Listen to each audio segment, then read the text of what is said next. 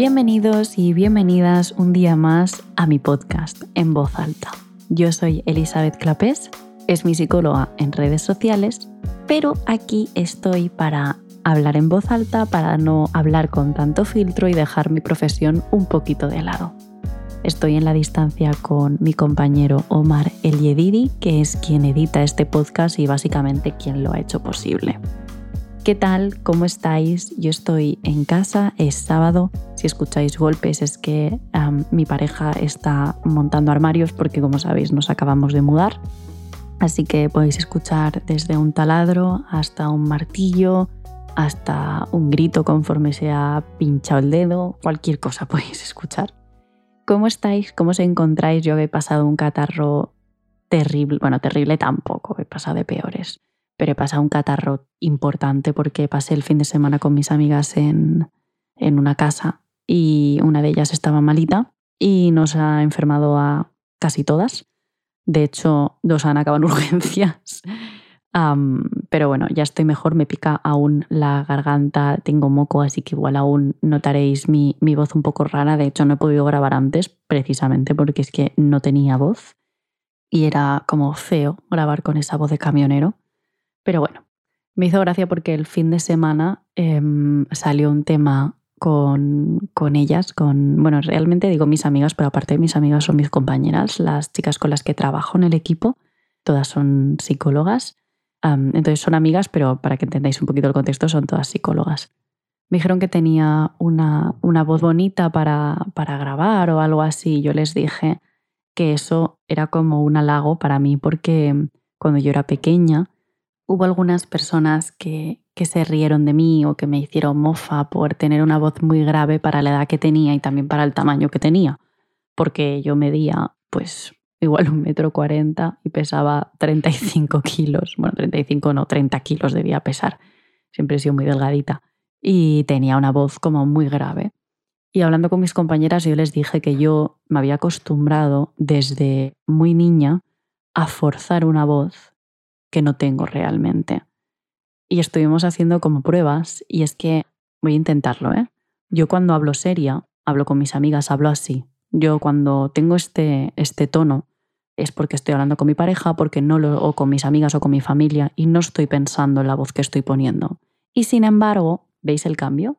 Y sin embargo, cuando estoy grabando un podcast o estoy hablando en un vídeo, hablo así, porque es como que automáticamente me he acostumbrado a cambiar el tono por la vergüenza que me daba mi voz antiguamente. Entonces estuvimos hablando pues, de cómo influye ¿no? lo que nos dicen en la infancia y la etiqueta que nos ponemos desde entonces. Yo nunca imaginé que alguien me fuera a decir a mí que yo tenía una voz bonita. O sea, para mí era mm, mi voz. De hecho, me daba vergüenza. O sea, yo recuerdo que cuando alguien no me conocía y tenía que saludarlo por primera vez, yo forzaba mucho la voz.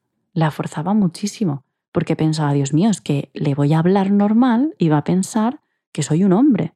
De hecho, esto, esto es gracioso. Cuando mis amigas querían, bueno, con algunas, no lo hice con todas, pero hubo algunas amigas que cuando querían dormir con el novio y sus padres les pedían, em, o sea, ellas les decían, papá, me voy a casa o mamá, me voy a casa de Laura a dormir, ¿no?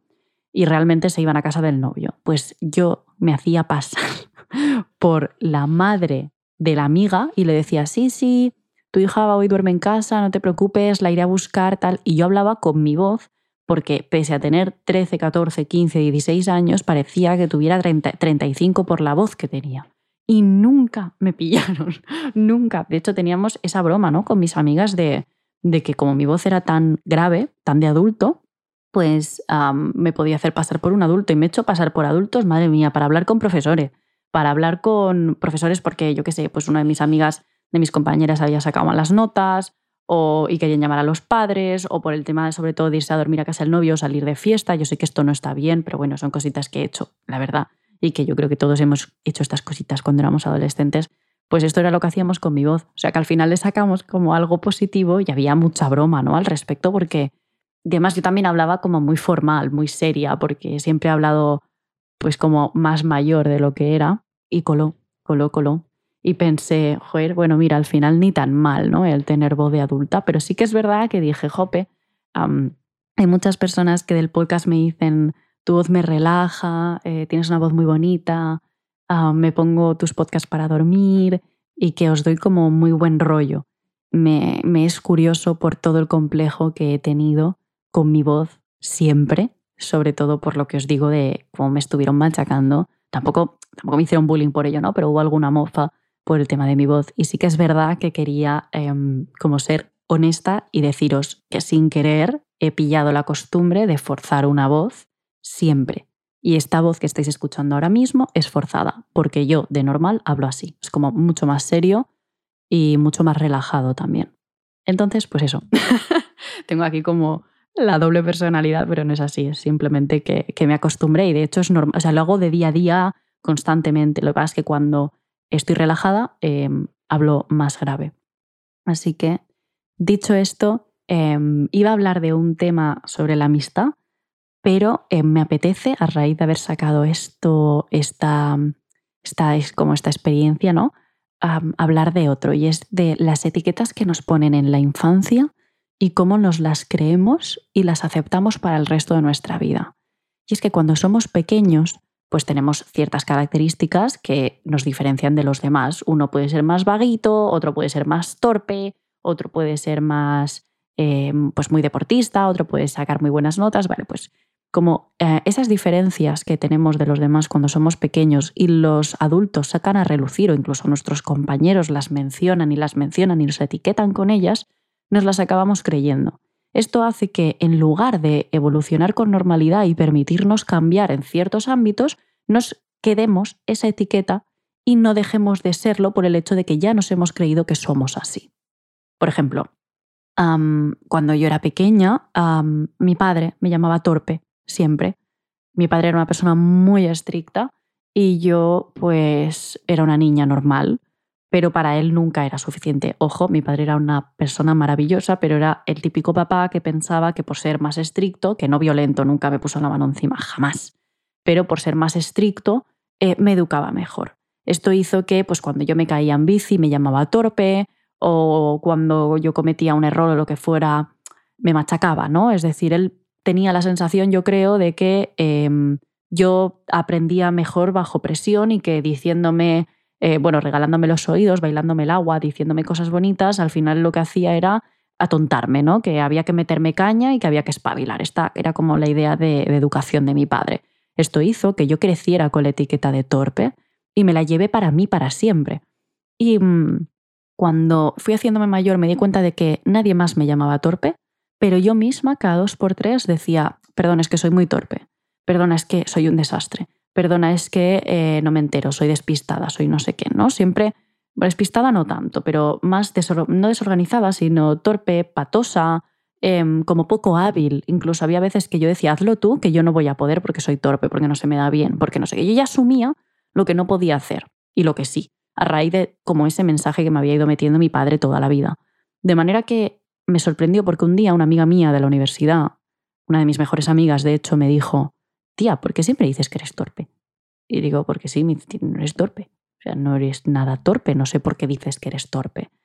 Y me quedé como pensando, ajá, o sea, esta persona que me acaba de conocer en la carrera, que no me ha visto crecer, no tiene ninguna prueba de que yo soy torpe.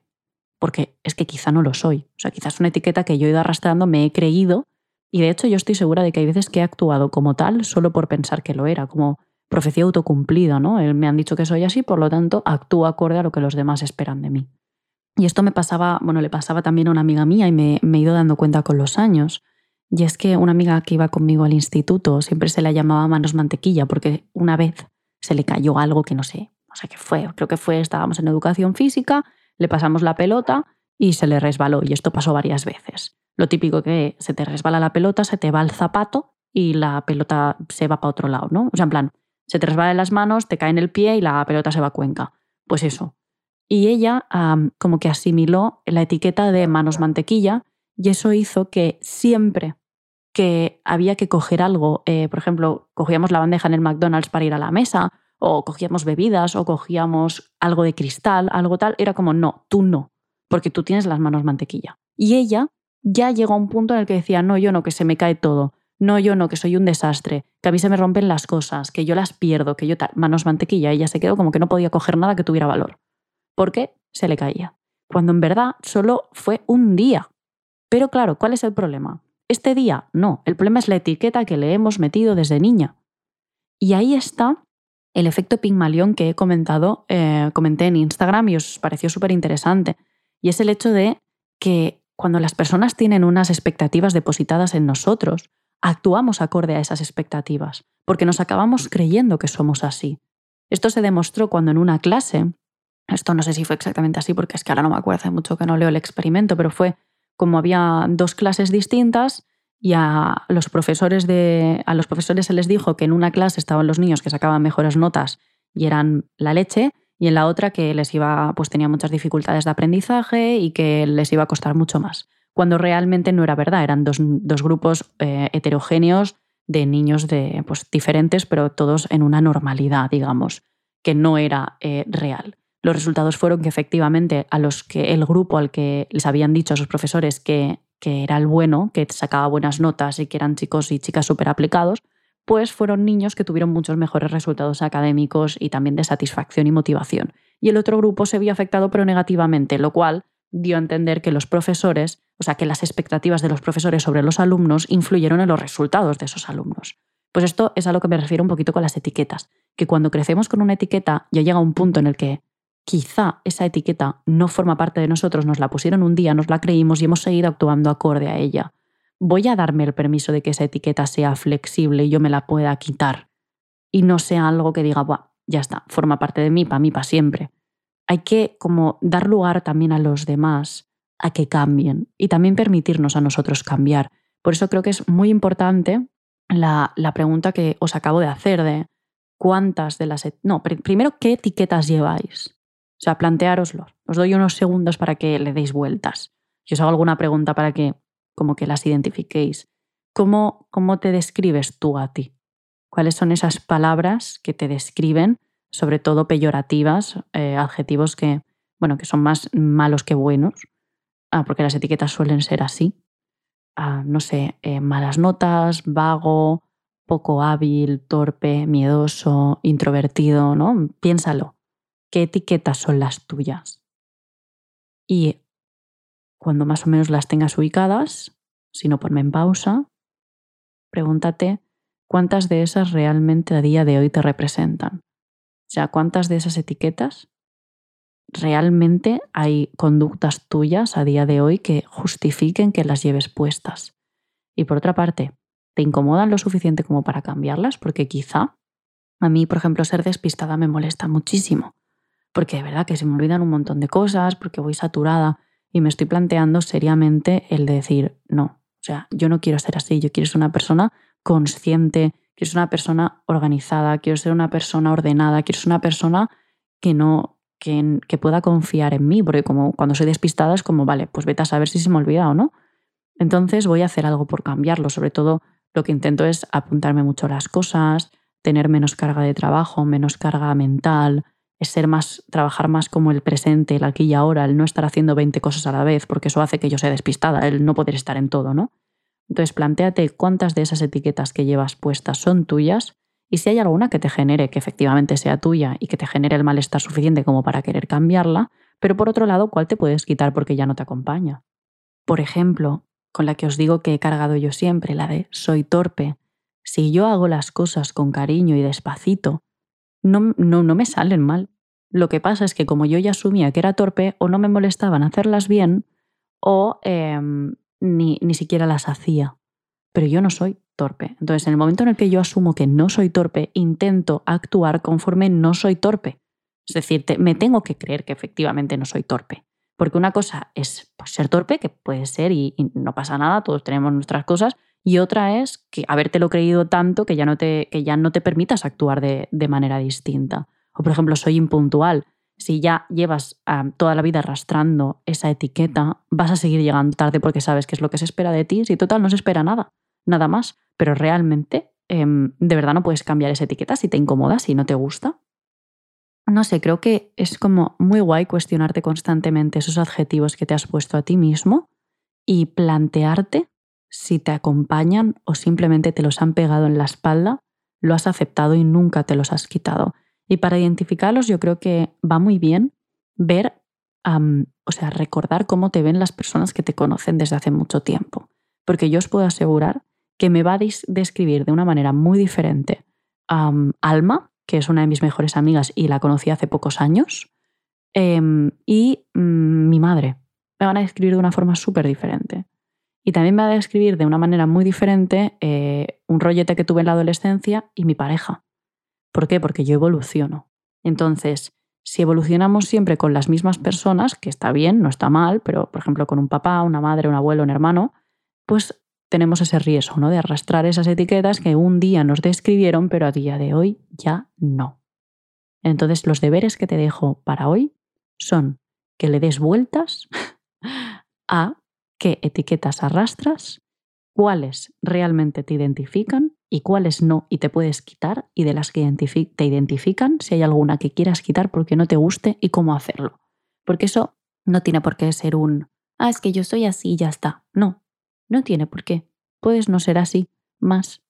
Yo, por ejemplo, siempre he sido muy miedosa, mucho, y he decidido que ya no me da la gana.